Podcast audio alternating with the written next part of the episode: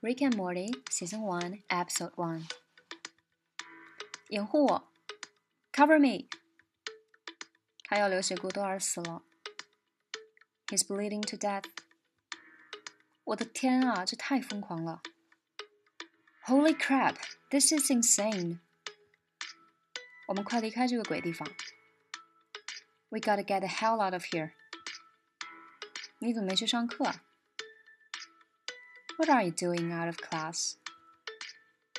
没人相信我吗？No, no takers. 这东西超出你的理解范围。It's beyond your reasoning. 你们是疯了吗？What are you, nuts? 别管这件事了。Stay out of this。你最清楚莫迪了，他是最不能缺课的孩子吧 ？You know fully well that Morty is the last child that needs to be missing classes。我们都知道你没有其他孩子反应灵敏。We both know you're not as fast as the other kids。所以，如果你想在这个社会立足，and if you want to compete in this world, 必须加倍努力。You gotta work twice as hard. 突然对一个孩子说这些太沉重了吧？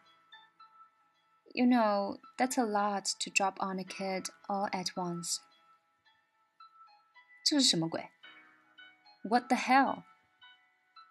Morty 是个天才。Morty's a gifted child. 让他去上学是大材小用。He's too smart for school。你开的条件太苛刻了。You drive a hard bargain。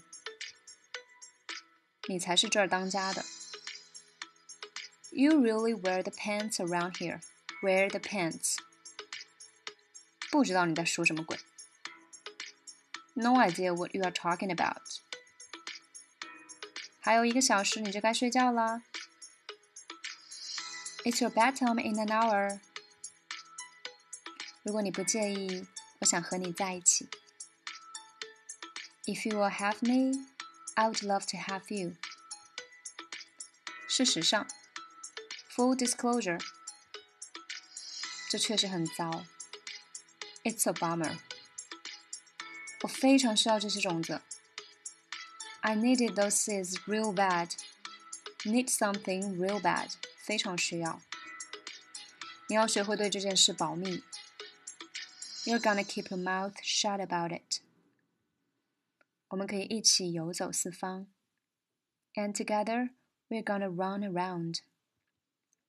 外面的世界与我们为敌，我们是彼此唯一的朋友。The outside world is our enemy. We are the only friends we've got, Morty.